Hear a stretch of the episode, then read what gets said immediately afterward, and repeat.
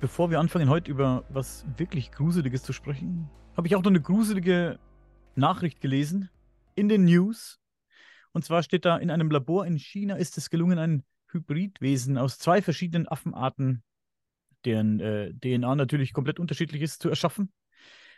Dabei handelt es sich um die erste Lebendgeburt einer Primatenchimäre, die mit Stammzellen geschaffen wurde, in den Proteinen markiert. Und wenn man sich die Bilder anguckt, die da online kursieren, überall, also seit heute oder gestern kann man da wirklich viel drüber lesen, wenn man das eingibt äh, in Google.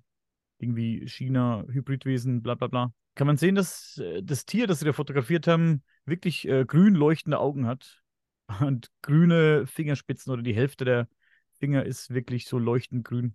Schaut richtig, richtig äh, spooky aus. Ja. Leider waren diese Chimären, das ist nicht äh, das einzige Tier, es waren einige, diese Chimären nicht lange lebensfähig.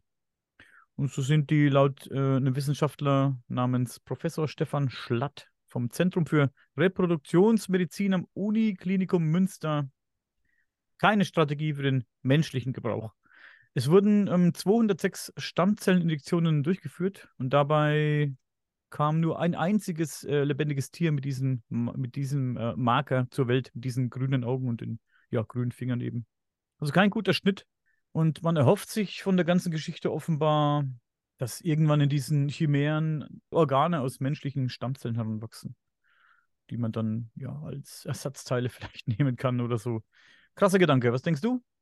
Ja, ich bin da ja immer der Meinung, wenn sobald sowas öffentlich äh, uns allen präsentiert wird, dann ist es nur das, was schon seit längerem in wesentlich besserer Form in den Geheimlaboren funktioniert. Also ich denke mal, die geben immer nichts öffentlich preis, was noch nicht per zur Perfektion eigentlich schon gereift ist. Wir kriegen dann immer nur so die Spitze geboten, so das, das, die Anfänge so ungefähr, sodass wir da schon mal einen Einblick haben, in was für Themen angeblich die Wissenschaft gerade verstrickt ist und was die gerade so fabrizieren und am Experimentieren sind. Und in Wirklichkeit, glaube ich, sind die dann schon mal wesentlich weiter. Mhm. Das heißt, dass da eigentlich schon längst äh, irgendwelche sonstigen Hybride da geschaffen werden können, die auch vielleicht perfekt sind. Das Tier mit diesem Marker, mit diesen grünen Augen, den grünen Fingern, wie gesagt, das ist das einzige von 206 ähm, Versuchen, das eben lebend zur Welt gekommen ist und noch diese Marke hatte. Also diese, diese grünen Marker hatte nur dieses Tier.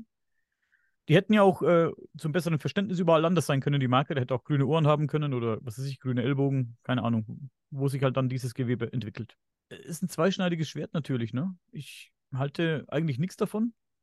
Andererseits ist es absolut spannend, finde ich. Ne? Und wie du schon sagst, ich kann mir auch vorstellen, dass dann hinter den Kulissen in den Laboren, dass es dann vielleicht schon ganz anders abgeht. Dass das die, die News sind, die du serviert bekommst. Klingt verschwörerisch, ich weiß. Aber wenn ich an sowas forschen würde, würde ich es wahrscheinlich genauso machen. Ich würde ein paar Ergebnisse präsentieren und die richtig krassen Sachen, die würde ich natürlich nicht zeigen.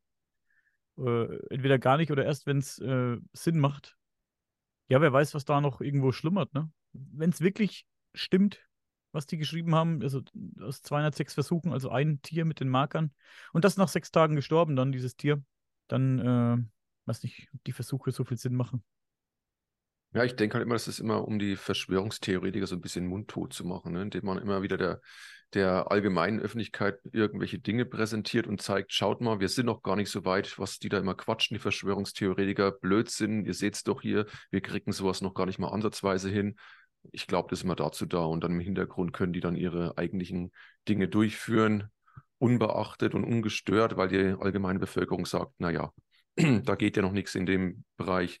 Da brauchen wir uns nicht weiter mit zu beschäftigen und auf die blöden Verschwörungstheoretiker zu hören. Die haben ja eh keine Ahnung. Aber was sagst du denn generell zu dem Versuch, solche Chimären zu züchten, damit in ihnen vielleicht menschliche Organe ranwachsen, um die dann zu entnehmen und Menschenleben zu retten? Ja, es könnte natürlich schon die äh, Geschichte für die Zukunft halt irgendwo sein, ne? im medizinischen Bereich und sowas dass wir irgendwann dann halt zumindest die allgemeine Bevölkerung, die ärmere Bevölkerung vielleicht mit Ersatzteilen aus Tieren äh, repariert wird und äh, während sich vielleicht die Großköpferten da die guten Sachen nehmen können. Ne? Und das ist vielleicht wirklich dann für die, für die große Masse ist, dass wir dann halt irgendein Schweineherz, das kennt man ja, dass das ja dem menschlichen Herz sehr ähnlich ist, dass wir sowas halt transplantiert bekommen oder irgendwelche ähm, Organe eben von Tieren bekommen, falls wir mal irgendein Teil brauchen in der Zukunft. das ist ja schon fast ein bisschen herabwürdigend, ne? dass der Mensch dann mit tierischen Ersatzteilen ausgestattet werden soll. Man könnte ja wahrscheinlich, also man hat ja schon zumindest Gerüchte gehört, dass man Organe, menschliche Organe auch im Labor reproduzieren und nachzüchten kann, ohne dass dann jetzt irgendein Menschen braucht, den man da auseinanderlegen muss, sondern dass man einfach nur die einzelnen Organe äh, reproduziert. Das würde ich für sinnvoll erachten. Da hätte ich auch kein Problem damit. Es ist ja auch vermutlich der Sinn hinter, den, hinter dem Experiment mit den Chimären, dass dann irgendwann mal ja, menschliche Organe in diesen Tieren heranwachsen. Einfach, dass die fähig sind, diese menschlichen Organe eben äh, zu entwickeln und du die dann eins zu eins einfach da rausnehmen kannst und bei einem Menschen, der das braucht, einsetzen kannst. Stellen sich ja ethische Fragen, meiner Meinung nach. Äh, wie, wie ist, es, ist es ethisch vertretbar? Das Tier dann, das Tier stirbt ja dann. Also ja, ich glaube auch nicht, dass es notwendig ist. Also wie gesagt, ich habe da schon gehört, dass man Organe einzeln, nur die Organe. einfach nur das Organ äh, reproduzieren und wachsen lassen kann. Und man bräuchte überhaupt kein Lebewesen in dem Sinne dazu. Aber ich, ja. denk, ich denke halt, wenn du so ein Organ, hey, ich, ich habe überhaupt keine Ahnung davon. Ich denke aber, wenn du dieses Organ jetzt im, im Labor heranzüchtest, das wird ja eine, eine, eine, relativ lange Zeit wahrscheinlich brauchen, bis es zum, zum, zu einer Größe gewachsen ist, wo du es verwenden kannst. Das muss ja in irgendwas wachsen, es muss ja versorgt werden. Ne? Ich denke, ich stelle mir das aber teurer und komplizierter vor, als wenn du jetzt irgendwann mal schaffst, äh, stabile Chimären zu züchten, in denen die Dinge einfach ranwachsen und dich um nichts kümmern musst, außer dass du die Tiere vielleicht ordentlich halten und füttern musst. Das ist wahrscheinlich günstiger und einfacher und ein schnellerer Weg, als wenn du so, so irgendwie so eine Zuchtfarm von Organen, Organen dir irgendwo hinstellst, wo du verschiedene Behälter brauchst oder wie auch immer das dann, das dann aussehen mag. Ich stelle mir das günstiger vor. Also es ist ja auch vermutlich dann eine Kostenfrage, sowas. Es sind ja auch nicht unendlich Gelder vorhanden, nehme ich an. Ja, ist vermutlich einfacher. Und wie gesagt, stellt sich halt die ethische Frage. Das Tier töten, damit ein Mensch überlebt. Das ist Leben für ein Leben sozusagen, ne? Das ist, ist krass. Krasse Gedanke. Achtung, Filmalarm, sage ich wieder, die Insel. Ja, die Insel, stimmt. Die Insel, interessanter Film. Ich habe den, der ist ja schon ein bisschen älter, der Film. Als ich den geguckt habe, so das erste Mal war ich noch recht jung. Ich habe erst, hab erst gar nicht kapiert, um was es geht. Erst später gecheckt, als ich nochmal geguckt habe, wie ich ein bisschen älter war. Ja, die Leute lebten da auf, äh, in diesem Riesengebäude. Im Endeffekt war es dann auch ein Labor oder sowas, ne? Mit mit äh, verschiedenen äh, ja, Einrichtungen. Ja, es war halt eine große Züchtungsanlage. Ne? Zucht, Zuchtfabrik sozusagen, ja, mit verschiedenen äh, Angeboten, wo man sich da vergnügen konnte und arbeiten konnte und was weiß ich nicht alles, ne? um die Leute irgendwie äh, den, dem Leben dieser, dieser Versuchskaninchen da einen Sinn zu geben. Die Leute, die konnten dann eine Reise gewinnen, in Anführungszeichen, glaube ich, ne? und äh, konnten da rauskommen. Und denen wurde da irgendwie was ein Film oder irgendwas vorgespielt von diesem wunderschönen Ort. Sie wussten nicht, dass diese Reise eben bedeutet, dass sie sterben müssen und dass ihnen da. Oh, die Reise ins Nirvana.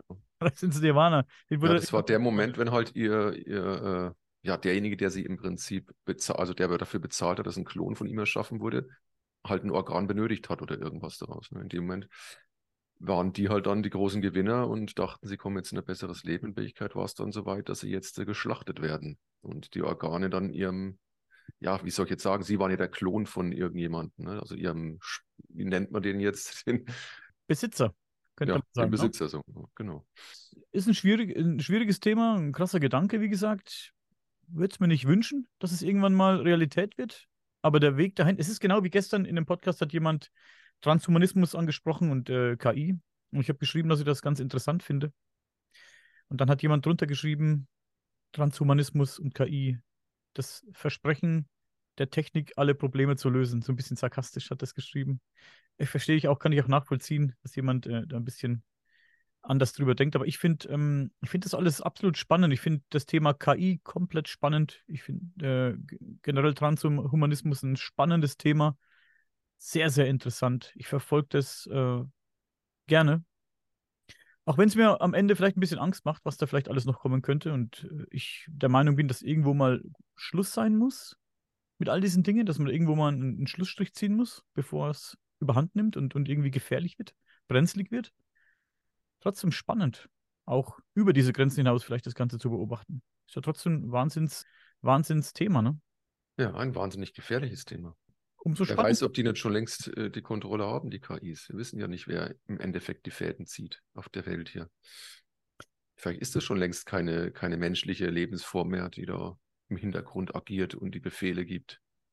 Das denke das denk ich jetzt nicht, aber ich denke, dass KI die Zukunft ist, die Zukunft bedeutet. Für uns Menschen, da wir Menschen eben sind, wie wir sind, sind ein zerstör zerstörerisches äh, ja, Völkchen, die Menschen. Und ich denke, dass uns das Thema KI vielleicht mal das Genick brechen könnte, weil das falsch einsetzen. Ich denke aber, dass vielleicht für eventuelle außerirdische Zivilisationen, Avi Löb hat mal gesagt in einem Interview, dass er der Meinung ist, dass wenn jetzt irgendwie, was weiß ich, irgendwelche UFOs hier rumfliegen, dass da keine, keine äh, Besatzung drin sitzt aus Fleisch und Blut, da werden halt, da wird halt eine KI drin eingebaut sein, die das Ganze steuert und beobachtet und die ganzen Geschicke lenkt von diesem Flugobjekt und was immer es dann auch tut, ne? Also ein Post, postbiologisches Lebewesen, vielleicht eine Mischung aus KI und, und ähm, noch einem Lebewesen, wer weiß. Ja, so Bioroboter wird ja auch immer wieder ja. spekuliert, ob die Grays nicht vielleicht Bioroboter sind oder so. Ne?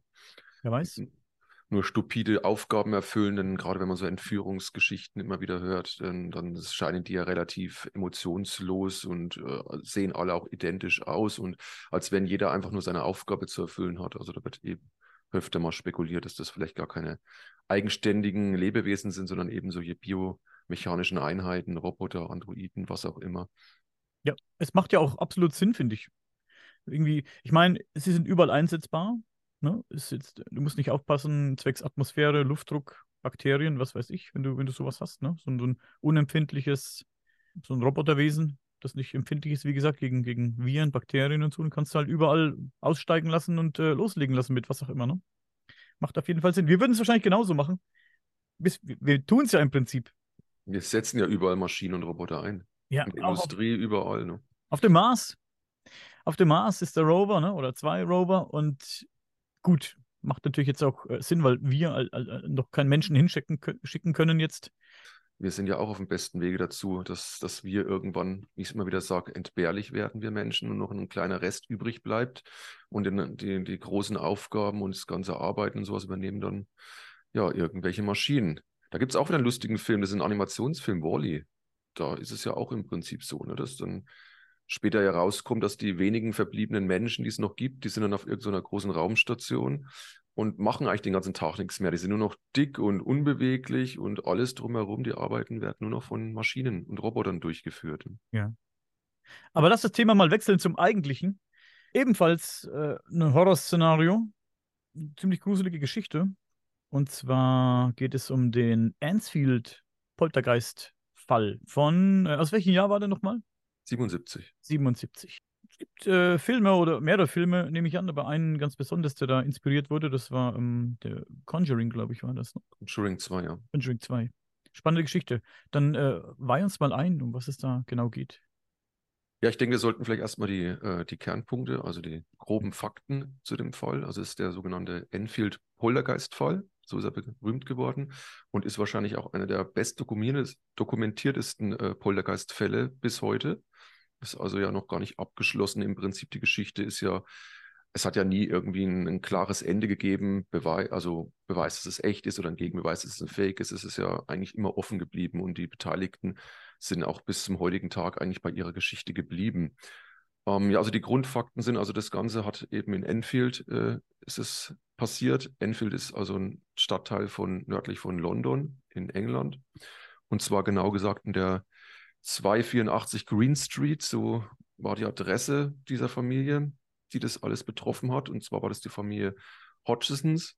Das, das war eine Mutter, eine alleinziehende Mutter mit vier Kindern. Ähm, der Vater hat sich erst äh, kurz bevor das Ganze losging, hat er sich von der Familie getrennt, also hat die Familie verlassen. Ja, und das Ganze fing also im August 1977 an und hat fast ein Jahr gedauert. Bis September 1978 ungefähr war das gewesen. Dann endete das Ganze dann abrupt. Und besonders betroffen hat äh, von diesen vier Kindern die Janet. Das war ein elfjähriges Mädchen. Das war also so die am meisten da involviert war. Und die Margaret, das war ein 13-jähriges Mädchen gewesen. Die war da auch noch relativ stark involviert. Die anderen beiden Kinder haben das halt nur mit erlebt und wurden auch ab und zu mal auch angegriffen oder involviert in Phänomene, waren aber nicht so die Hauptprotagonisten. Es waren eben hauptsächlich diese zwei Mädchen und die Mutter hieß Peggy. Ähm, die ist ja inzwischen verstorben. Die Kinder, soweit ich weiß, leben alle noch. Ähm, diese Janet tritt auch heute immer noch hin und wieder im Fernsehen auf und äh, erzählt noch was von früher, bleibt aber nach wie vor bei ihrer Geschichte, dass das also echt gewesen sein soll, das Ganze.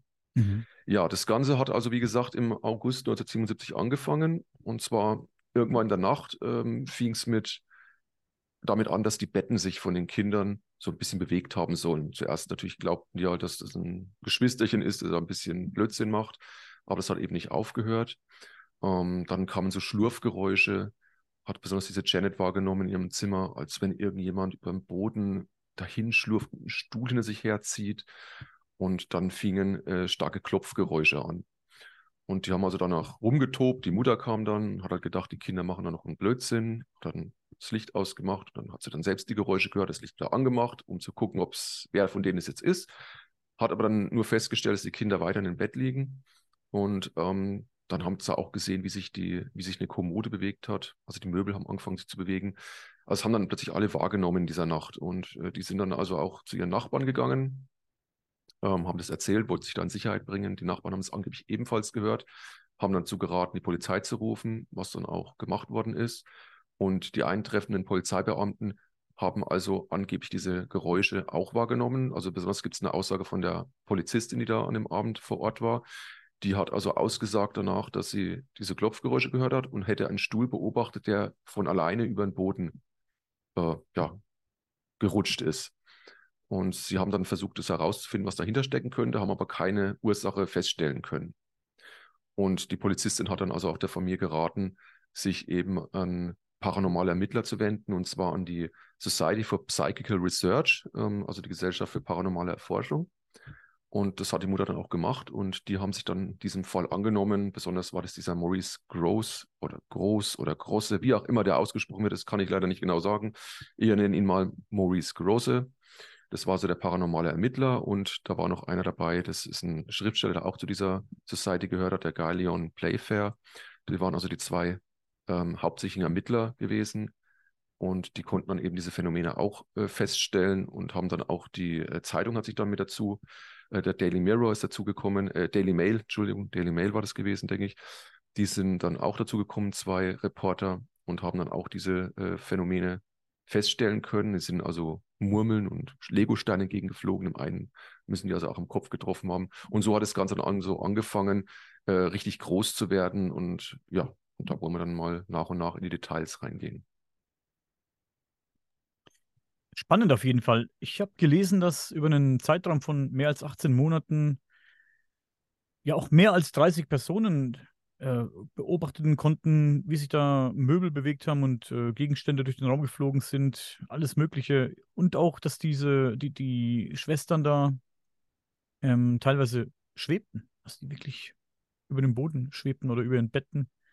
Also eine ganz heftige Nummer, ne? Also über, über 30 Leute haben das gesehen. Also oft ist es ja so bei solchen Fällen, dass die Familie das behauptet, in Anführungszeichen. Und das ist halt die behaupten, die es betrifft. Und dann, ja, wie das halt immer so ist mit der Wahrnehmung, ne? wenn du irgendwas Seltsames wahrnimmst, ja, ist, ist, ist schwierig. Ich habe ja auch mit äh, Walter, Dr. Walter von Lukadu über derartige Spuk- und Poltergeistphänomene gesprochen. Das war auch ganz spannend. Er, ich finde ja seinen Ansatz ganz interessant, dass er sagt, dass solche Dinge auch äh, aus einem selbst raus irgendwie passieren. Ein sehr interessanter Ansatz. Ne?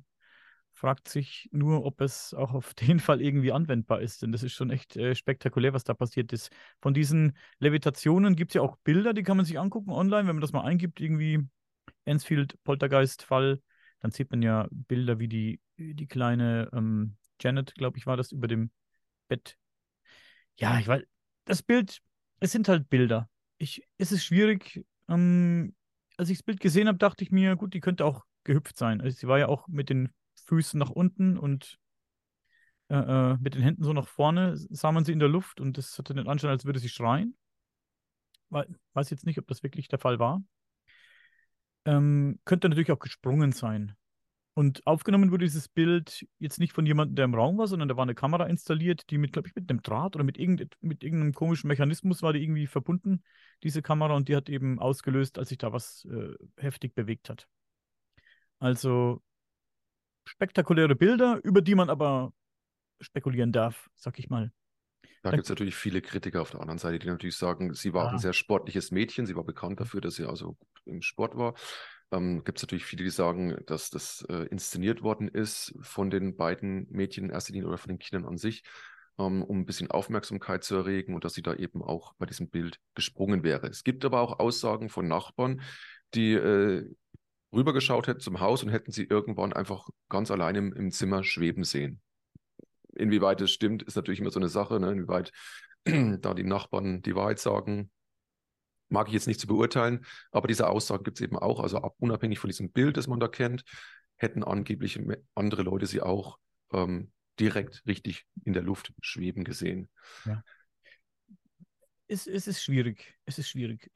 Du sagst ja, Kritiker behaupten diesen das. Es ist natürlich auch legitim, Kritik auszuüben. Absolut legitim bei so, bei so einer Sache.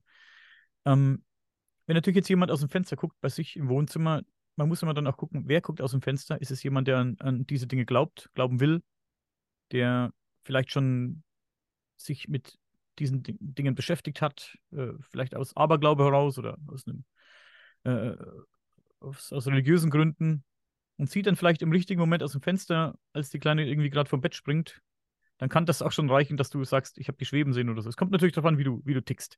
Das ist völlig klar. Das ist wirklich völlig klar.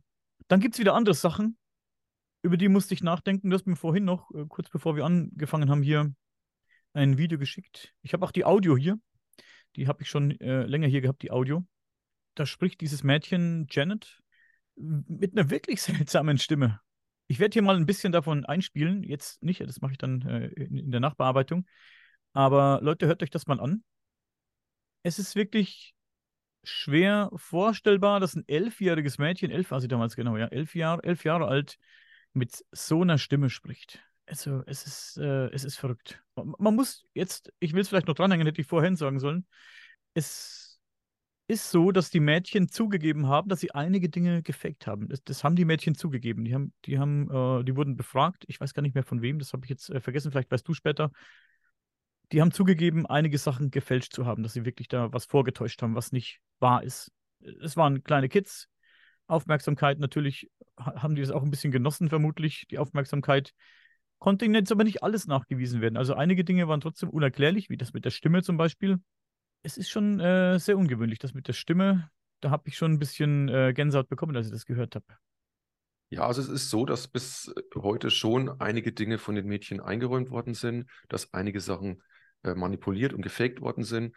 Also auch die Ermittler haben das zugegeben, aber bei ihrer Grundgeschichte sind sie immer geblieben, dass das meiste drumherum echt gewesen ist. Und da sind also Dinge passiert im, im Beisein von vielen Zeugen. Ich habe mir das alles auch mal, ähm, mal rausgeschrieben mitunter, was da für verschiedene Phänomene passiert sind. Es ist also angeblich sollen an die 1500 Geschichten in dieser Zeit passiert sein. Kleinere, größere. Also es sind unfassbar viele Dinge passiert. Diese Klopfgeräusche zum Beispiel, dieses ständige Klopfen an allen möglichen Stellen des Hauses, ähm, haben eigentlich nie aufgehört innerhalb dieser, dieser Zeitspanne von knapp elf Monaten, sondern es war eigentlich eine durchgehende Geschichte dann irgendwann gewesen.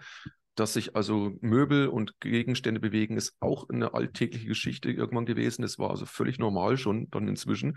Die Familie hat es dann irgendwann auch wirklich als Alltag bald schon angesehen, dass sich einfach Gegenstände bewegt haben, auch sehr schwere Gegenstände. Also in der Nacht zum Beispiel gibt es auch die Version, dass die Mutter, die das dann also mitbekommen hat, dass sich die Kommode bewegt hat, hat die also ähm, wollte die dann wieder wegbewegen und hat die nicht mehr bewegen können, als wenn irgendjemand oder irgendeine Kraft dies diese Kommode festhält und sie einfach nicht das Ding mehr in Bewegung bringen kann. Also das sind, wie gesagt, so die hauptsächlichen Sachen gewesen. Klopfgeräusche, Stimmen aus dem Nichts, die irgendwo aufgetaucht sind, seltsame andere Geräusche, sich bewegende Gegenstände, Türen, die auf und zugehen, ähm, Schubladen, die sich aufmachen und wieder zuschließen.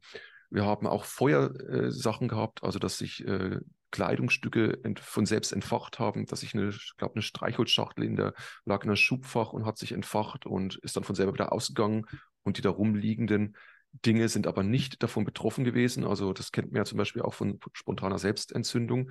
Ist ja sehr häufig so, dass diese, dass das Umfeld, das nähere Umfeld ähm, nicht davon betroffen ist. Diese Person, die da verbrannt ist, war, als wenn sie das Feuer nur um sie herum wäre. Und alles, was drumherum war, da sind oft keine, keinerlei äh, Verbrennungsmerkmale zu erkennen gewesen. Und so muss es hier also auch gewesen sein. Ähm, ich kann mal gucken, was ich da noch so alles, also Spielzeug ist zum Beispiel auch äh, in der Gegend herumgeflogen. Das haben auch sehr viele Leute gesehen. Murmeln oder Lego-Steine, die einfach durch die, wie als wenn sie mit einer Wucht durch den Raum geworfen worden sind. Das, äh, wir hatten zum Beispiel auch, ich gucke mal, was ich hier mir noch rausgeschrieben habe. Während du guckst, kannst du kurz oder kannst du überhaupt was dazu sagen, ja. in welche Richtung von diesen Ermittlern es kamen ja später auch noch ein paar bekannte Ermittler dazu, wirst du wahrscheinlich auch was dazu ja. erzählen.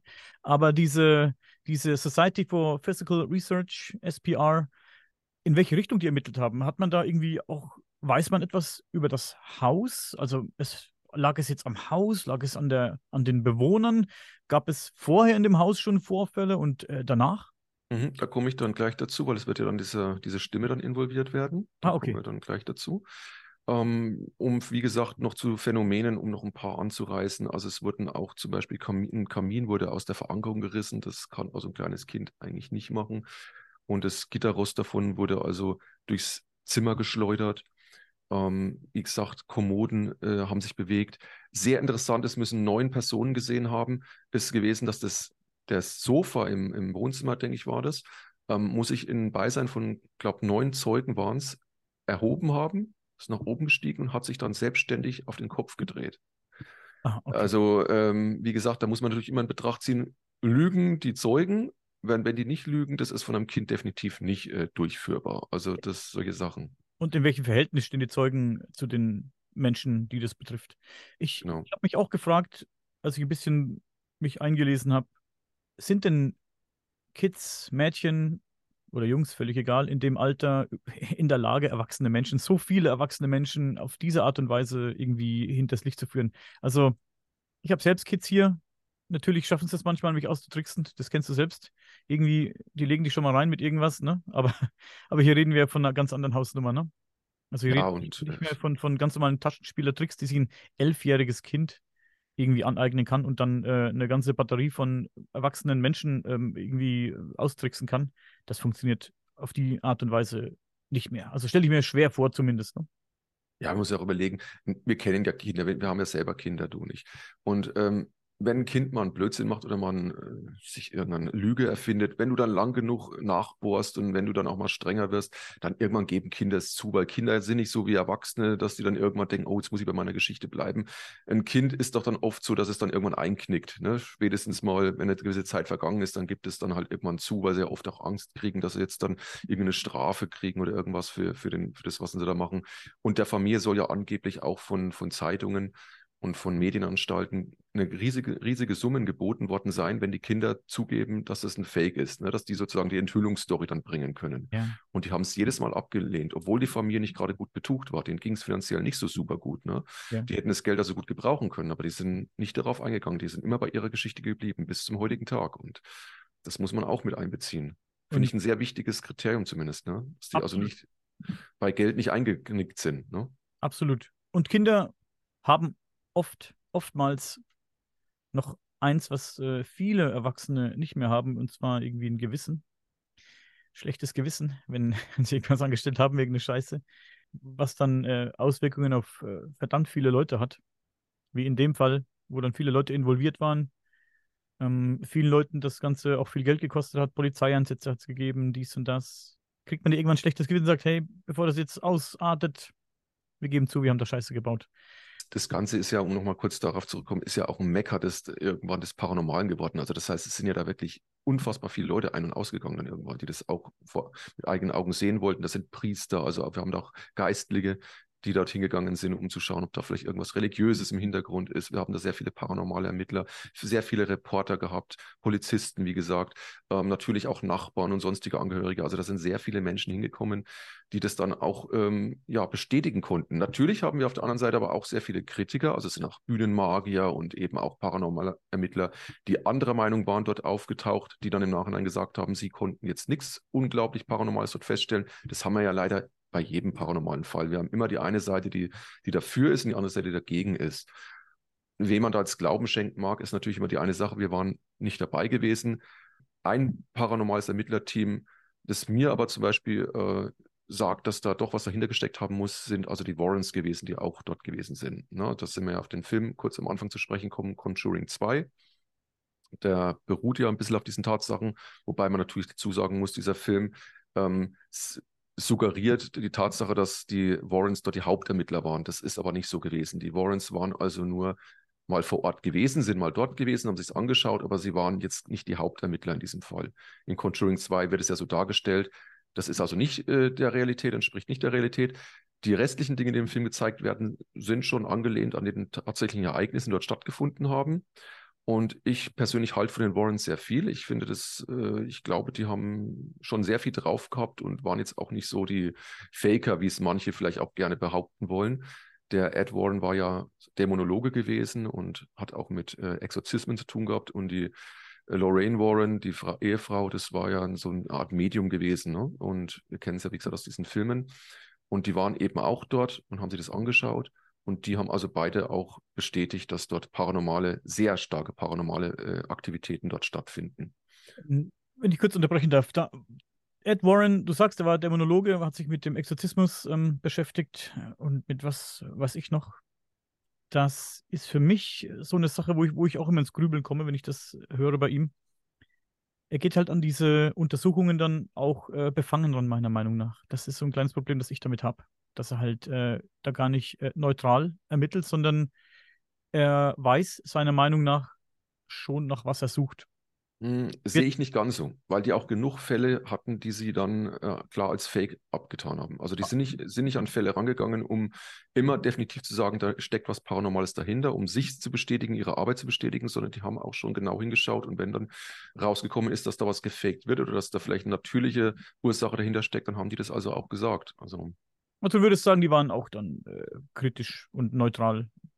Also ich würde schon behaupten, von dem, was ich über sie gehört und gelesen habe, dass es Leute sind, denen man Glauben schenken darf. Äh, ich habe es vorhin schon mal gesagt, können wir, können wir äh, schon ansprechen an dieser Stelle, was ich vorhin gefragt habe, ob jetzt äh, die Ermittler feststellen konnten, ob vor den, diesen Bewohnern da auch schon solche Sachen vorkamen und äh, vielleicht, wie war es danach?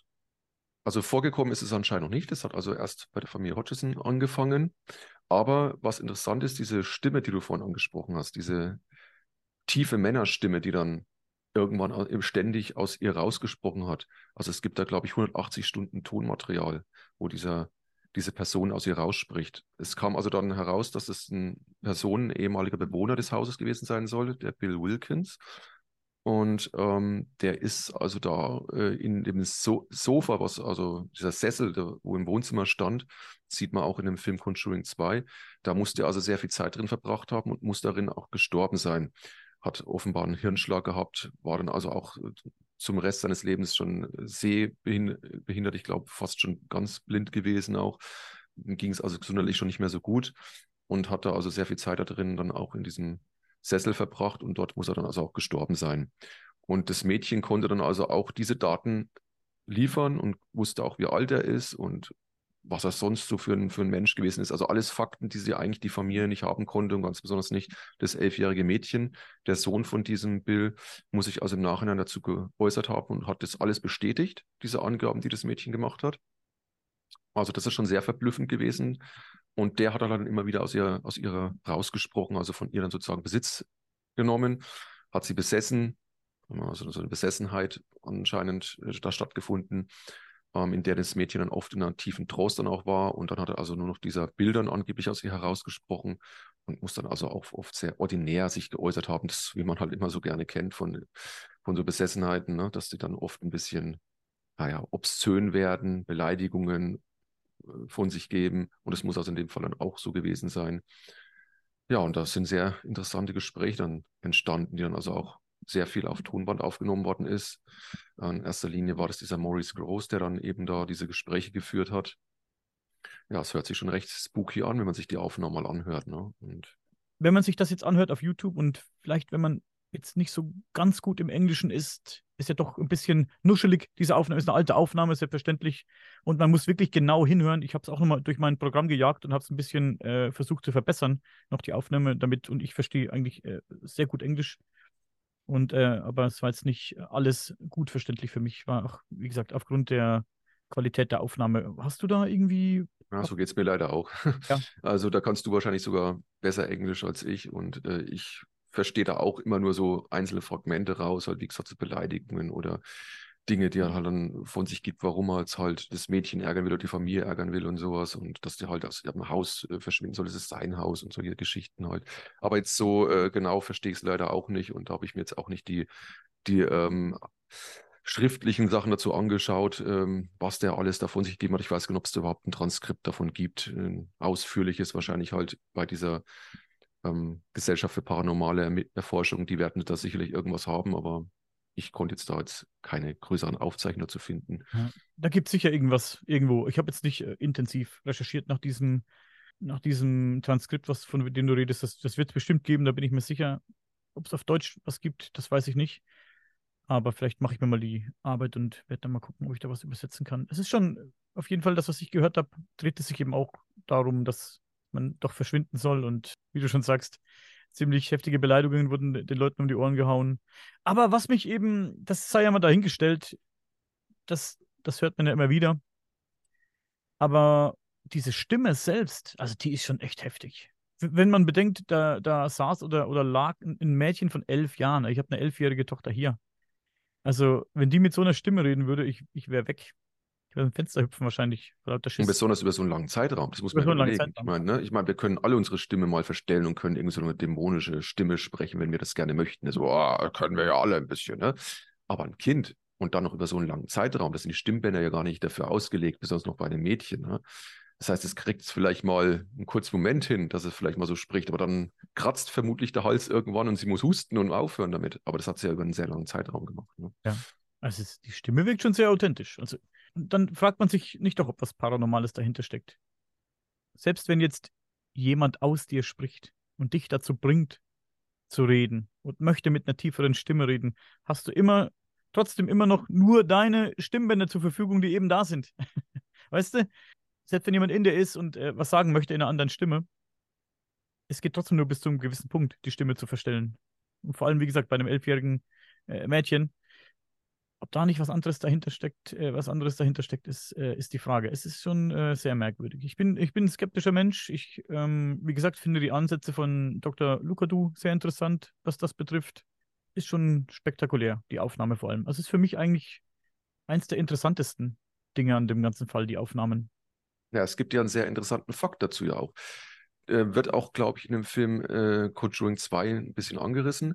Der Maurice Cross, also dieser paranormale Ermittler, muss ja auch den Versuch unternommen haben, eben herauszufinden, ob das Mädchen diese Stimme selbst produziert und hat ihr angeblich den Mund verklebt und hat, äh, glaube auch ähm, Flüssigkeit in den Mund gegeben. Ich glaube, ja, ich denke, Wasser hat sie davor geschluckt, dann hat er den Mund verklebt, um zu schauen, ob die Stimme dann trotzdem produziert wird. Und sie wurde angeblich genauso in diesem Moment auch von dem Mädchen produziert. Die Stimme kam also auch von ihr, obwohl der Mund verklebt war und Wasser in ihrem Mund war. Man hat also nach das Klebband wieder runter und das Wasser hat sie dann ausgespuckt.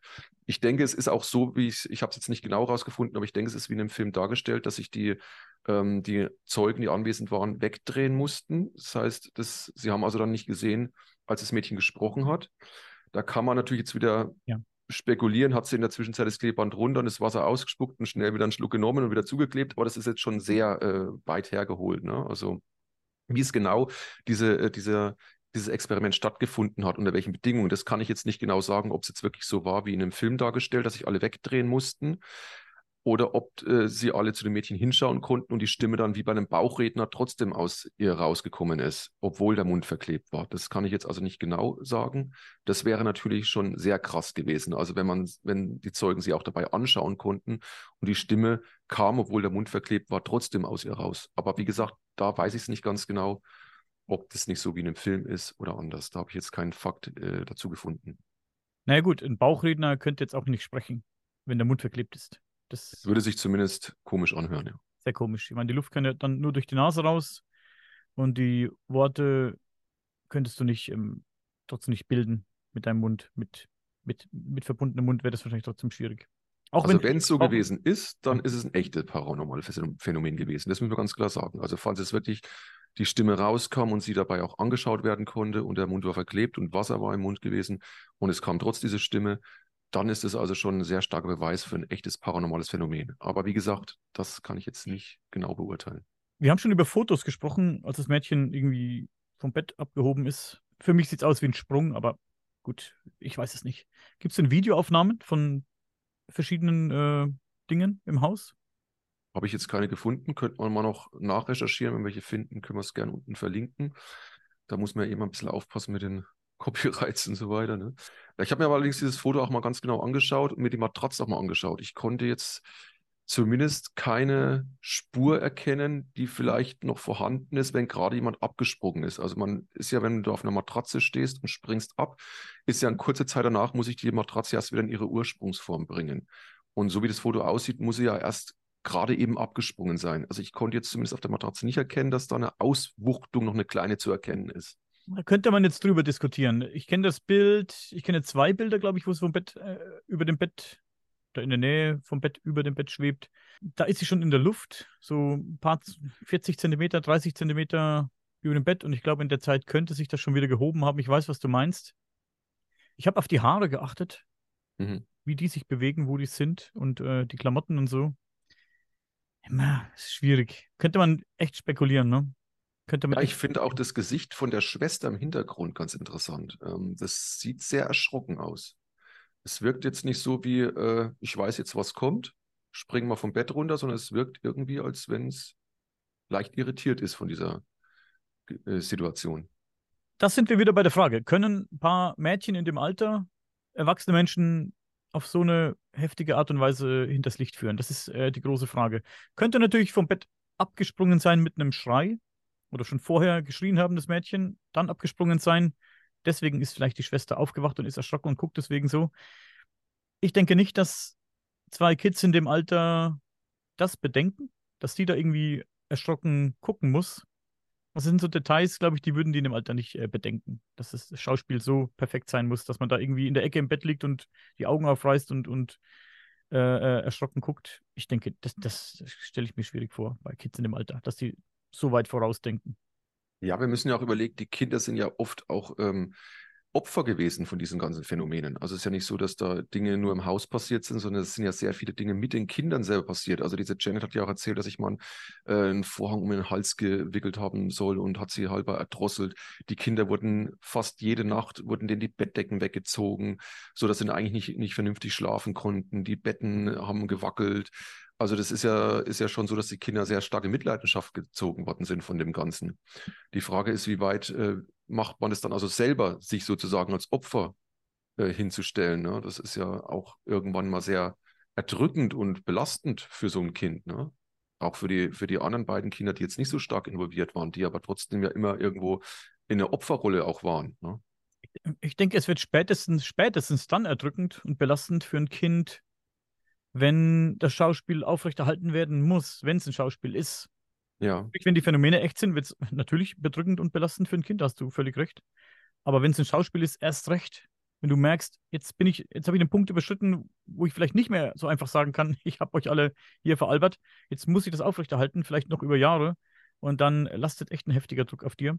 Wenn man sich Aufnahmen anguckt von dieser Janet, ähm, viele, viele Jahre später, als sie schon erwachsen ist, sie wirkt sehr deprimiert, sehr depressiv. Sie, hat eine sehr äh, weinerliche Art und Weise zu reden, ist mir aufgefallen. Und äh, ja, auch ihr Blick, sie wirkt äh, sehr bedrückt, wirkt nicht wie ein fröhlicher Mensch. Könnte man natürlich jetzt spekulieren. Hat es mit den Sachen zu tun, dass das wirklich passiert ist, ihr keiner glaubt oder wenige Leute glauben? Oder hat es den Hintergrund, dass sie eben das eben so lange aufrechterhalten muss? Schwer nachzuvollziehen. Bei Wikipedia kann man auch über diesen Fall lesen. Da steht zum Beispiel geschrieben, zu, den, zu der Echtheit diverser äh, Gegebenheiten steht äh, geschrieben, dass äh, es gab einen äh, Psychologieprofessor namens äh, Chris French und der hat in einer Zeitschrift namens Time Out aus dem Jahr 2016 geschrieben, warum er glaubt, dass es sich bei diesem Fall um einen Betrug handelt oder einen Schwindel oder Fake handelt. Ein paar Punkte davon sind, dass die, ich habe es vorhin schon gesagt, die beiden äh, beteiligten Schwestern zugegeben haben, dass einige der Dinge eben äh, gefälscht waren, dass sie das äh, getürkt haben. Auch das Foto, das Foto von Janet, als sie über dem Bett da schwebt angeblich, könnte genauso gut sein, dass sie da springt. Das ist eben äh, sehr fragwürdiges Bild. Das sehe ich genauso. Und er schreibt auch, dass der Geist, in Anführungszeichen, ja, dieses alten Mannes, der, der durch Janet angeblich spricht, dass der sich sehr für die, ja, für die, für Menstruation interessiert hat. Es hat ein großes, ein reges Interesse an der, an der Menstruation gezeigt, äh, Fragen dazu gestellt oder war das sehr interessiert. Hm. Da frage ich mich, das ist vielleicht für ein elfjähriges Mädchen, bei dem das vielleicht gerade losgeht, auch interessant und da vielleicht ein bisschen Angst hat und ein bisschen äh, nicht weiß, hm, was passiert da mit mir, ne? Dass äh, das vielleicht auch dahinter steckt. Wie gesagt, die Kinder waren da sehr stark betroffen davon. Die wurden ja auch öfter aus dem Bett geschmissen, regelrecht. Und jetzt ist natürlich die Frage, klar, hat vielleicht das Mädchen selbst irgendwas wir sind jetzt wieder im Bereich Telekinese. Ne? Wir kennen ja diese Poltergeist-Phänomene, ähm, sind ja, die, die Lage ein bisschen gespalten, was dahinter steckt. Die einen sagen ja, es sind tatsächlich irgendwelche Dämonen, böse Geister, die also darauf auf sich aufmerksam machen, indem sie eben Gegenstände bewegen, Sachen durch die Gegend schmeißen, äh, Kratzspuren an Menschen hinterlassen, was auch immer. Und die andere Seite sagt eben, dass es häufig mit Kindern in Zusammenhang steht, ne? dass das oft beobachtet wird bei Poltergeist-Phänomenen, dass da Kinder involviert sind, die entweder ähm, irgendwelche traumatischen Erlebnisse in der Kindheit hatten oder dass es sehr verschlossene Kinder sind, vielleicht autistisch veranlagte Kinder auch, die also sich nicht anders auszudrücken wissen und das eben in solche telekinetischen Poltergeist-Phänomenen machen, oft gar nichts davon wissen, dass sie das eigentlich sind, dass es eher un unbewusst passiert. Diese Möglichkeiten gibt es natürlich immer und deswegen hat man ja auch diese, diese Janet dann irgendwann äh, für zwei Monate war es in eine psychiatrische Klinik gebracht, um sie dort von oben bis unten zu durchleuchten, zu gucken, ob sie vielleicht irgendwie dahinter stecken könnte. Ähm, das Ergebnis, soweit ich das gehört habe, muss gewesen sein, dass sie als vollkommen gesund und normal eingestuft worden ist. Aber interessanterweise auch in der Zeit, in der sie abwesend war, die Phänomene im Haus kaum noch vorhanden waren oder gar nicht mehr vorhanden waren. Als sie zurückkam, ähm, dann auch so ziemlich danach dann ganz aufgehört haben und dann auch nicht wieder aufgetaucht sind. Und tatsächlich muss sie auch in dieser Zeit ihre Menstruation begonnen haben. Also kurz nachdem so diese, diese ganze Geschichte losging, im August 77, mussten so bei ihr die ersten ja, Menstruationserscheinungen stattgefunden haben, die vielleicht ein Kind in dem Alter sehr erschrecken können. Der Vater, wie gesagt, hat die Familie äh, kurz davor verlassen. Da muss die Janet auch extrem drunter gelitten haben, dass der Vater jetzt weg war. Dann kommen eben die, die Blutungen dazu, die dann plötzlich einsetzen zum ersten Mal. Das kann natürlich äh, für psychische Probleme äh, verantwortlich sein und möglicherweise auch dazu führen, dass sie vielleicht unbewusst oder bewusst telekinetische Fähigkeiten entwickelt hat, die dann teilweise für diese paranormalen Phänomene verantwortlich waren. Das geht alles ein bisschen in die Richtung, ja, die Dr. Dr. Walter von Luckerdu anstrebt, über die wir gesprochen haben in so einem, ja, der Podcast ist schon echt alt, anderthalb Jahre, zwei Jahre vielleicht sogar schon. Da hat er auch davon berichtet, dass es nicht selten junge, ich glaube junge Männer auch betrifft, in der Pubertät oder auf dem Weg in die Pubertät oder direkt in der Pubertät, die dann unter solchen Dingen leiden, dass dann irgendwas um sie herum passiert, was äh, unerklärlich ist. Also bestärkt ja diese Theorie so ein bisschen, finde ich. Ich möchte mal was zitieren oder was vorlesen, was ich im englischen Wikipedia noch gefunden habe. Und zwar steht hier, Skeptiker haben argumentiert, dass die angebliche Poltergeiststimme, die von Janet stammte, von falschen Stimmbändern oberhalb des Kehlkopfes erzeugt wurde und die Ausdrucksweise und das Vokabular eines Kindes hatte. In einem Fernsehinterview für BBC äh, Scotland wurde Janet dabei beobachtet, wie sie Aufmerksamkeit erregte, indem sie mit der Hand winkte und danach die Hand vor den Mund hielt, während eine angebliche körperlose Stimme zu hören war. Während des Interviews wurde, wurde äh, beiden Mädchen die Frage gestellt, wie fühlt es sich an, von einem Poltergeist heimgesucht zu werden? Janet antwortete, es spukt nicht. Und Margaret unterbrach sie in gedämpftem Ton, halt die Klappe. Skeptiker haben, diesen, haben diese Faktoren als Beweis gegen den Fall angesehen. Also falsche Stimmbänder oberhalb des Kehlkopfes. Ich weiß gar nicht, was ich mir darunter vorstellen soll, ehrlich gesagt. Also, vielleicht weiß das jemand, der hier zuhört oder zuguckt, dann schreibt uns das mal in die Kommentare. Ich werde vielleicht auch noch mal ein bisschen googeln, aber ich kann mir jetzt gar nicht vorstellen. Ich wüsste jetzt gar nicht, was ich mir da. Ist das irgendein ein, ein simpler Apparat, den man sich irgendwie in den Mund steckt und der, den Ton dann irgendwie verändert. Ich, ich weiß es nicht. Heutzutage gibt es bestimmt sowas, irgendwie einen Stimmverzerrer, irgendwie, aber zur damaligen Zeit. Wir sprechen hier von den äh, 70er Jahren, 80er Jahren.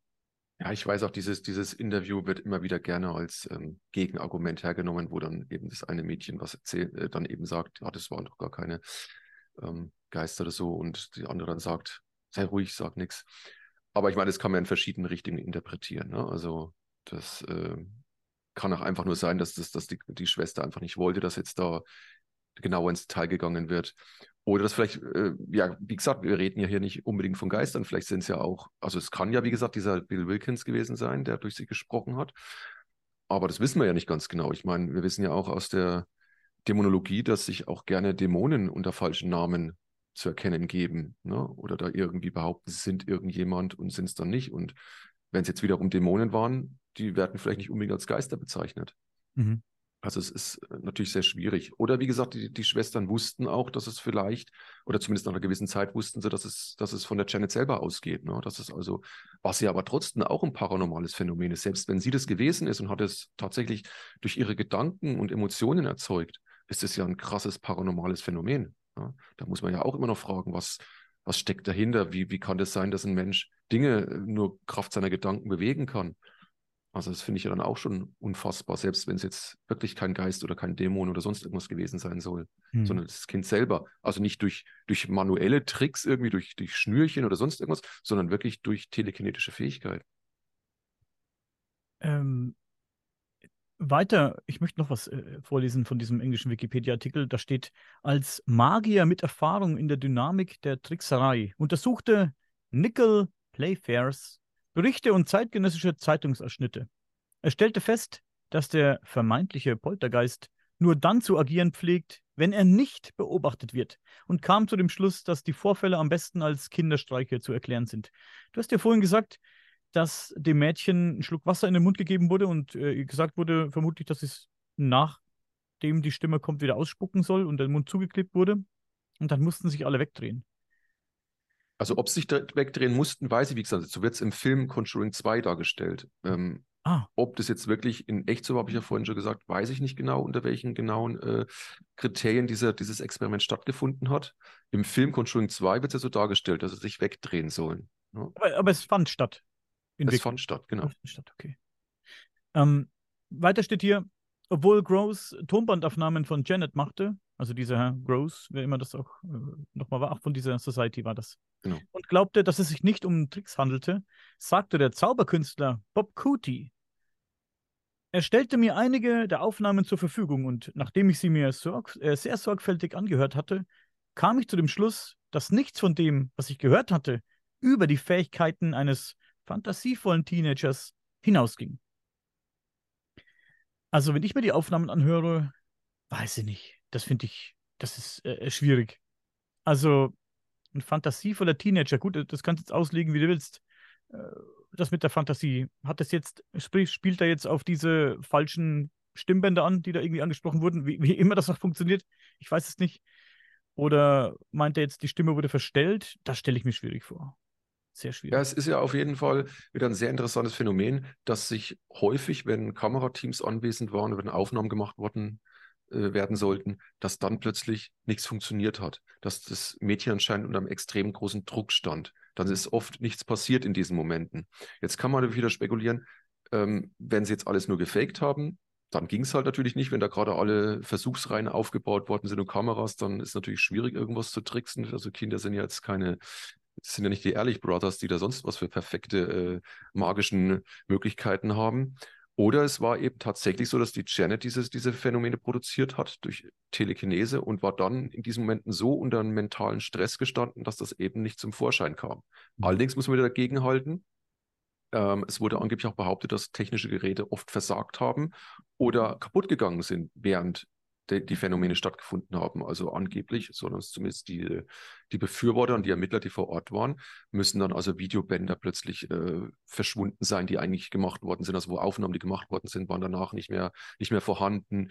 Die, die Geräte sind plötzlich kaputt gegangen im Moment der Aufnahme und sowas. Also diese Dinge kennt man ja eben auch aus dem paranormalen Bereich, dass es oft für Ermittler sehr schwierig ist, Phänomene aufzunehmen, weil in den Momenten plötzlich die Geräte versagen. So als wenn die, die jenseitige oder geistige Welt oder wer auch immer dahinter steckt, nicht möchte, dass es irgendwie als Beweis aufgenommen wird. Also dieses Phänomen ist schon auch sehr interessant gewesen.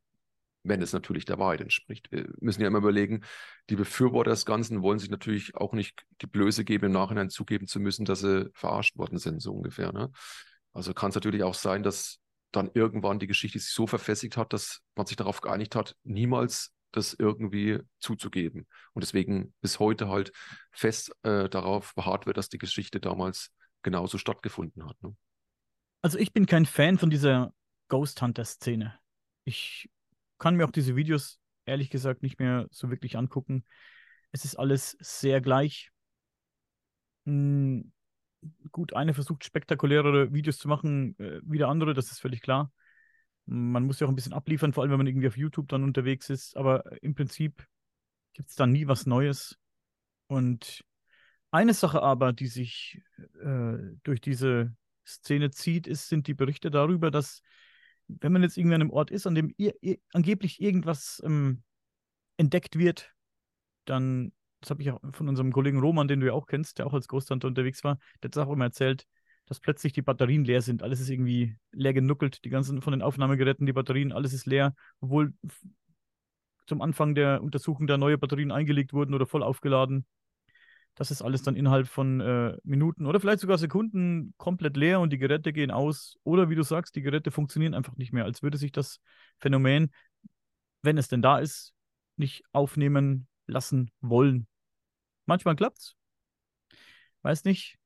Ist, ich tue mir schwer mit, mit dieser ganzen Geschichte. Wie gesagt, Ghost Hunter-Fan bin ich sowieso nicht, habe mich früher ein bisschen dafür interessiert, aber relativ schnell gemerkt, dass es nichts für mich ist. Ist alles, wie gesagt, sehr ähnlich und ähm, gibt mir nichts. Aber das ist, wie gesagt, so eine Tatsache, von der sehr viele Leute berichten. Das habe ich auch in, im äh, englischen Podcast-Projekt wo ich dann mit Ghost Huntern irgendwie Interviews geführt habe, die haben mir das auch erzählt, dass bei so Untersuchungen die Batterien ganz schnell leer gingen und oder irgendwie die Geräte nicht funktionierten. Ja, das ist so ein roter Faden, der sich durch, durch die Geschichte zieht. Ja, es ist also auch, wenn man sich überlegt, warum sollte, sollten die Kinder oder vielleicht auch die ganze Familie äh, diesen Weg bestritten haben und sich überlegt haben, jetzt machen wir mal so eine große Sache daraus. Weil, wie, wie ich es ja vorhin schon sagte, sie wollten keine finanzielle ähm, Abfindung haben für, für die Erklärung, dass es jetzt ein Fake ist. Das haben sie also abgelehnt, Zeit ihres Lebens. Und ähm, klar, natürlich hat man wahrscheinlich auch ein bisschen Geld bekommen von den, ähm, von den äh, Medienanstalten, bei denen man aufgetreten ist, die vielleicht auch vor Ort waren. Natürlich wird man da vielleicht auch die eine oder andere Summe bekommen haben. Ob das jetzt große Summen waren, weiß ich jetzt nicht aber auch zum Beispiel, äh, dass man jetzt, den hat, hat ja oft in der Familie unterstellt, sie wollen vielleicht dadurch in ein besseres Haus ziehen, weil es war jetzt nicht so die, es war ein bisschen so eine soziale Gegend. Also es ist jetzt nicht unbedingt die, die tollste Wohngegend anscheinend gewesen, sodass sie damit irgendwie provozieren wollten, dass, dass ihnen die Stadt London vielleicht ein schöneres äh, Zuhause gibt. Das haben die ja auch zum Beispiel nicht gewollt. Die haben also, diese Mutter muss äh, bis zu ihrem Tod weiterhin in diesem Haus gelebt haben. Also dementsprechend steckt das auch nicht dahinter. Das heißt, man kann sich dann schon die Frage stellen, wenn die Kinder das in vielleicht zusammen mit der Mutter auch äh, gefaked haben, warum? Was ist, was ist der Sinn von dem Ganzen? Ich meine, es ist doch nicht schön, wenn du so durch die Gazetten gezogen wirst und durch, durch alle Medien in, in England berichten von dir, alle Zeitungen, Fernsehen und, und du wirst ja von den meisten Leuten wahrscheinlich für bekloppt erklärt und für verrückt gehalten. Äh, ist ja kein erstrebenswertes Dasein, denke ich mal, für eine Mutter mit vier Kindern, dass man dann äh, diesen Ruf dann irgendwie abbekommt. Ne? Also ja, also das denke, kann ja wohl nicht Sinn des Ganzen gewesen sein, wenn man sowas, dass man sowas will. Ne? Nein, ich denke, du hast ja vorhin gesagt, die hatten nicht viel Kohle. Und äh, als Mutter mit vier Kindern, äh, wo nicht viel Geld vorhanden ist, hast du vielleicht andere Probleme, sich mit sowas zu befassen. Ja, äh, ich habe hier im Haus auch schon ein paar Dinge erlebt, wo ich mir gedacht habe, hm, was das wohl war. Mir nicht viele Gedanken weiter drüber gemacht in der Vergangenheit. Ähm, die Sache mit dem Türgriff, von der ich mal erzählt habe, der da nach unten ging, so komisch. Und ich dann sofort aus dem Raum raus bin und irgendwie niemand äh, da war, der ihn hätte betätigen können, habe ich dann ein bisschen so abgetan, damit, dass ich äh, sehr müde war und das vielleicht mir eingebildet hatte. Dann vor etlichen Jahren meine Frau und ich diese komischen Schritte von oben gehört, ob jetzt vom Dachboden kamen oder ein Stockwerk über uns. Das war jetzt nicht so leicht auszumachen. Das, das konnten wir überhaupt nicht ultimativ klären. Ähm, hatten wir eine Zeit lang paar Monate, glaube ich, oder ein paar Wochen hatten wir das äh, regelmäßig und dann irgendwann war es auch ein, einfach verschwunden. Dann hatte ich die Sache mit dem Messer, das sich so komisch gedreht hat auf der Spüle, wo ich dann gesagt habe, na gut, vielleicht war es eine Maus oder Aber da war ja, ich habe keine gesehen. Vielleicht hat eine Maus das Messer angestupst, als sie weggelaufen ist, als ich reinkam. Ja, wenn ich mich aber mal hinsetze in der Nacht, setze mich hier auf die Treppe im Flur oder setze mich hier ins Wohnzimmer oder, oder was weiß ich, im Schlafzimmer, setze mich da mal auf und, und achte auf solche Dinge und, und möchte, dass vielleicht irgendwas hören. Oder ich möchte, ich, ich mache ja auch manchmal, ich habe so eine Nachtsichtkamera. Ähm, eine ist im, im, also eine zeigt in den Garten und ich habe auch eine äh, im Haus. Ich nachts, die lege ich manchmal nachts in den Flur oder ich lege sie manchmal nachts in den Keller oder auf den Dachboden. Einfach mal aus Jux und Tollerei mal gucken, ob ich irgendwas einfangen kann, irgendwas Komisches, was ich mir vielleicht nicht so wirklich erklären kann. Aber wenn du darauf wartest und da deine Kamera da hinlegst oder so, die, die läuft dann die ganze Nacht durch, dann gucke ich mir die dann äh, ganz pingelig an. Den nächsten Tag, stundenlang gucke ich mir die Aufnahmen an, aber da ist nichts, gar nichts. Also wenn du darauf wartest und möchtest was einfangen, das passiert nicht. Alles, was hier komisch war und vorgefallen ist, und ich sage nicht, dass es paranormale Aktivitäten oder, oder Vorkommnisse waren, das sage ich nicht. Das kann alles einen komplett anderen äh, Ursprung gehabt haben, wovon ich ehrlich gesagt auch ausgehe. Aber das ist alles passiert, ja, in, in einer Situation, wo ich überhaupt nicht dran dachte und, und äh, auch keinen Bock drauf hatte irgendwie andere Probleme hatte. Das ist, äh, das ist so die Sache, ne? Möchtest du ja. sagen, geht's nicht. Das ist, als wenn so eine unsichtbare Macht, die vielleicht über allem steht, uns immer wieder so ein bisschen ärgern will, aber sich nicht fangen lassen will ne? und nicht so möchte, dass man herausfindet, was genau dahinter steckt. Wobei ich sagen muss, ich habe schon auch so kleine Experimente immer mal so durchgeführt, abends bei mir, ähm, wenn ich zum Beispiel im Wohnzimmer alleine war und habe dann einfach mal versucht, kom zu kommunizieren, irgendwie Kontakt aufzunehmen, falls da wirklich irgendwas um einen herum ist und habe dann immer mal so so in den Raum reingesprochen, so leise, also so ungefähr wie wenn jetzt hier jemand ist oder irgendwas um mich herum ist, dann machte ich mal bemerkbar. Und ich muss sagen, es ist schon sehr oft interessant gewesen, dass genau nach dieser Frage irgendein ganz komisches Geräusch plötzlich im Raum drin war. Also ein lauteres Geräusch, was irgendwo davor nicht zu hören war. Und ich habe es dann also auch wiederholt mit und habe dann gesagt, also es war jetzt schon gut, aber wenn es jetzt echt von jemandem war, der hier anwesend ist, dann bitte nochmal. Und dann hat es auch tatsächlich funktioniert, dass es dann direkt nach der Frage noch ein zweites Mal kam, hm. so ein Geräusch. Ne? Also ich habe diese Dinger schon hin und wieder durchgeführt, um so herauszufinden, ist vielleicht tatsächlich irgendwas um uns herum was die ganze Zeit da ist, aber wir es halt nicht sehen können, mit unseren Sinnen vielleicht nicht wahrnehmen können, weil es vielleicht auf einer anderen ähm, Frequenz, auf einer anderen Schwingungsebene sich befindet und wir es deswegen nicht, nicht wahrnehmen können. Ne? Und es hat schon hin und wieder mal funktioniert, muss ich sagen. Also, aber wenn du es natürlich dann aufnehmen willst, wenn du natürlich dann sagst, jetzt, jetzt will ich mal irgendeine Kamera aufstellen oder ein Tonbandgerät, dann ist es eben sehr häufig, dass es dann nicht funktioniert, als wenn es eben zwar sich dir zeigen möchte, aber nicht so, dass du es der Öffentlichkeit präsentieren kannst, dass du irgendwas Nachweis dafür hast, um es jemandem anderen zeigen zu können. Das ist schon, ist schon immer so ein Phänomen, was wir alle, glaube ich, kennen, die sich mit so paranormalen Phänomenen beschäftigen. Ne? Weil wir immer darüber reden, dass es sich nicht einfangen lassen möchte und weil es vielleicht nicht aufgeklärt werden möchte. Die Tatsache, dass du etwas einfängst, was komisch ist, Stimmen oder was auch immer, das führt ja auch nicht zur Aufklärung oder zur Entdeckung von äh, der Ursache ja. dieses Phänomens, ne? Von dem, was es auslöst oder von, von, der Wesenheit oder was immer es auch ist, was es auslöst. Das führt ja nicht dazu, dass dieses Phänomen aufgeklärt wird und aufgelöst wird. Also es könnte sich auch locker einfangen lassen. Von mir ist auch jeden Tag 20 Mal und du würdest trotzdem nicht wissen, woher es kommt oder was der Auslöser und der Grund für dieses Phänomen ist. Also es würde nicht zur Aufklärung führen. Selbst wenn. Was würdest du herausfinden? Dass es äh, wirklich eine Art Jenseits gibt, eine Art jenseitige Welt. Viele glauben ja sowieso schon dran. Glauben ist nicht wissen. Und dann wüsste man es eben. Es könnte ja der jenseitigen Welt auch völlig egal sein, ob du es weißt oder nicht. Interagieren können wir in dieser Welt sowieso nicht. Wir können da jetzt nicht irgendwie negativ eingreifen. Ja, offenbar können wir damit nicht interagieren, aber offenbar kann diese andere Welt mit uns interagieren. Manche Menschen scheinen die Fähigkeiten dazu zu haben, Seher, Medien, was auch immer die äh, scheinen in der Lage zu sein, hin und wieder in diese anderen Welten reinschauen zu können, Informationen daraus ziehen zu können, Kontakt aufnehmen zu können. Aber äh, der große Teil von uns kann es offensichtlich nicht. Wir wissen es ja nicht, ob wir es nicht trotzdem können, ob nicht eben genau diese Geräusche, die ich vorhin beschrieben habe, diese kleinen Kommunikationsversuche, ob die nicht tatsächlich vielleicht tagtäglich eigentlich stattfinden und wir es aber nicht als irgendeine Kontaktaufnahme mit einer anderen Welt interpretieren, weil es für uns vielleicht völlig banal stattfindet.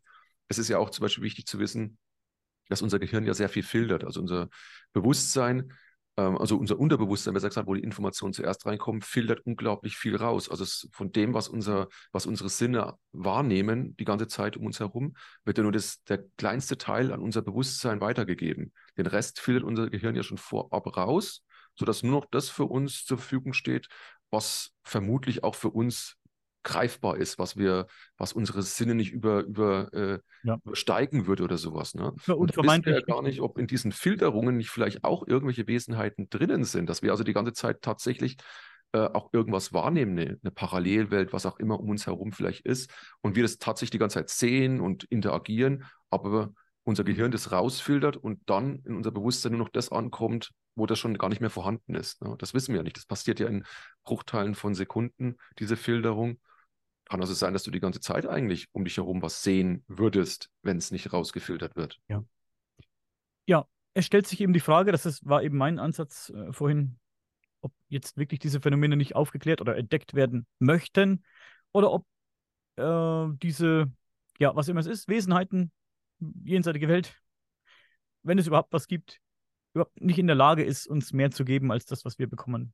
Und vielleicht sind ja sind ja manche Menschen, da gibt es ja wirklich Menschen, wie dieses Mädchen, wenn es denn stimmt, wenn das Mädchen wirklich der Auslöser war für diese mh, hm, paranormalen Phänomene, da gibt es ja Mensch, Menschen, die so wie so eine Art, als wie so eine Art Katalysator eben agieren, die dann äh, ein bisschen, weiß nicht, empfänglicher eben sind für diese Phänomene oder, oder durch die diese Phänomene eben stärker durchkommen können. Wie so, ja, wie so eine Art Verstärker. Weiß nicht, dann ist es vielleicht wirklich beschränkt auf Kinder oder Jugendliche? Denn du sagst ja, die wurden dann älter ne, und irgendwie, das war ja dann irgendwann auch mal ganz vorbei. Und mittlerweile ist die Frau ja auch schon relativ, ja nicht alt, aber schon, schon ein paar Jahre auf dem Buckel. Und es passiert ja nichts mehr. Also sie erlebt ja auch nichts mehr. Ne? Das Ding ist ja komplett rum. Offensichtlich ist das, ist das Ding erledigt, ja. Hm. Da kann man, wie gesagt, spekulieren. War es wirklich dieser ehemalige Bewohner, der da eben dann kann man ja fragen, warum hat er dann aufgehört nach knapp elf Monaten, ne, als das Mädchen da aus dieser psychiatrischen Klinik zurückkam. Gäbe ja keinen Grund für ihn, da plötzlich damit aufzuhören. Ne? Hätte ja, die, die, Leute haben ja weiterhin dort in dem Haus gewohnt. Wenn ihn das gestört haben sollte, dass da jemand in seinem Haus wohnt ne, und er möchte die nicht da haben, dann hätte er ja eigentlich weitermachen müssen es ist ja niemand, ich, ich weiß ja nicht, ob da Exorzisten vielleicht auch dort waren, die dann vielleicht irgendwelche Reinigungen durchgeführt haben in einem Haus oder sonst was und inwieweit sowas überhaupt wirklich helfen würde, ist ja auch mal dahingestellt. Ne? Würde sich ein Dämon wirklich davon abschrecken lassen, weil da irgendeiner mit Weihwasser rumspritzt? Das ist immer so die Frage. Du es gibt vielleicht uns manchmal so eine, so eine trügerische Sicherheit auch, diese ganzen Rituale, die auch gerne durchgeführt werden vor Ouija-Brettrunden oder wenn du eben House-Clearings durchführst. Das ist vielleicht auch, das gibt uns Menschen halt so eine Sicherheit. Wir Menschen sind halt so, wir brauchen immer irgendwas Greifbares, wir brauchen ein Ritual, wir brauchen eine Tradition, wir brauchen irgendwas, woran wir uns klammern können und dran glauben können. Und da helfen vielleicht manchmal solche, solche äh, Sachen einfach, damit wir wenn wir jetzt glauben, dass unser Haus zum Beispiel besetzt ist von bösen Kräften und wenn dann irgendjemand kommt, ein paranormaler Mittler, ein Medium, ein Priester und segnet das Haus oder, oder reinigt es, dann ist es vielleicht für uns einfach äh, wichtig, damit wir danach das Gefühl haben, jetzt ist das Haus wieder sicher und dann finden vielleicht auch tatsächlich keine Phänomene mehr statt, weil wir dem Ganzen vielleicht die Energie entziehen, die es vielleicht sonst braucht, unsere Angst, unsere Aufmerksamkeit, die dann einfach nicht mehr vorhanden ist, weil wir einfach davon fest überzeugt sind, jetzt ist das Haus wieder rein und jetzt passiert da nichts mehr. Aber vielleicht sind die Kräfte nach wie vor da und diese Mächte, die auch immer, oder diese Energien, die vielleicht in einem Haus gespeichert sind, was auch immer. Aber sie zeigen sich uns dann halt einfach nicht mehr, weil wir es nicht mehr zulassen. Oder du sagst ja, dieses Mädchen war in psychiatrischer Behandlung. Vielleicht bestimmt auch Medikamente bekommen. Kann man davon ausgehen. Vielleicht, ja. Wir wissen nicht, inwiefern, wie wichtig vielleicht es ist, dass dieses Mädchen äh, komplett bei äh, vollem Bewusstsein auch war wenn du jetzt irgendwelche Medikamente reingestopft bekommst, ich kenne es ja selbst, ich war ja auch äh, auf äh, Antidepressiva und solche Dinge, das hat sie bestimmt auch bekommen. Oh, da würde ich vorsichtig sein, das weiß ich nicht, weil soweit ich es gelesen habe, wurde sie, wurde ihr Gesundheit attestiert, also geistige ah, ja. und körperliche Gesundheit attestiert. Und dann glaube ich, will ich mal nicht annehmen, dass man ihr dann irgendwelche Psychopharmaka eingeflößt hat. Aber das, das weiß ich nicht, äh, was dort, da wird es wahrscheinlich auch keine öffentlichen Aufzeichnungen geben, was in dieser psychiatrischen Klinik dann tatsächlich stattgefunden hat. Das ist ja, mhm. ja das medizinische Gut, Geheimnis ja. da. Ne? Also. Da braucht man jetzt in die Richtung nicht spekulieren, da hast du recht, wenn man es nicht weiß. Ja, das wäre natürlich dann aber auch vielleicht ein möglicher Grund, dass da irgendwas, äh, dass es damit zu tun hat, ne? Wenn es denn so gewesen ist. Ja, auf jeden Fall eine spannende Geschichte, sehr, sehr spannend. Wir werden hier einige Links unter dieser Folge äh, positionieren in der, in der Videobeschreibung oder in der Podcast-Beschreibung, Leute. Es wäre ähm, vielleicht interessant noch zu erwähnen, dass es für alle, die sich dafür interessieren, es gibt ja sehr viele Bücher, Dokumentationen, Filme, Serien und so weiter. Am interessantesten ist auf jeden Fall der Film Conjuring 2. Wer sich da allgemein mit dieser Materie beschäftigen will, kann ich jedem nur empfehlen. Die ganze Conjuring-Reihe ist absolut genial. Und interessanterweise ist jetzt auch erst in diesem Jahr äh, eine Miniserie äh, rausgekommen, die ich glaube von Apple TV äh, produziert. Die heißt also auch The Enfield Poltergeist. Die muss also sehr gut sein, was ich darüber schon gelesen habe. Ich konnte es mir leider bisher nicht anschauen. Ich habe da nicht die Möglichkeit dazu, mir diesen Dienst anzuschauen.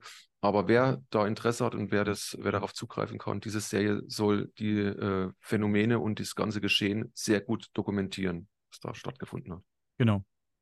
Darüber hinaus gibt es ja, wie gesagt, viele Videos auf YouTube allein schon. Ach, da kannst du dir tausend Videos angucken oder bei Google einfach mal sich äh, den Namen äh, eingeben und da findest du auch unendlich viele Berichte, in, in, auch auf Deutsch. Vielleicht nochmal den Hinweis äh, auf, äh, auf dein Buch, das werden wir auch verlinken hier, Paranormales Deutschland. Eins und zwei. Ich äh, bedanke mich bei jedem, der es bis hierhin durchgehalten hat. Leute, teilt dieses Video, drückt auf den Like-Button, lasst einen netten Kommentar da und ähm, bis bald. Ciao.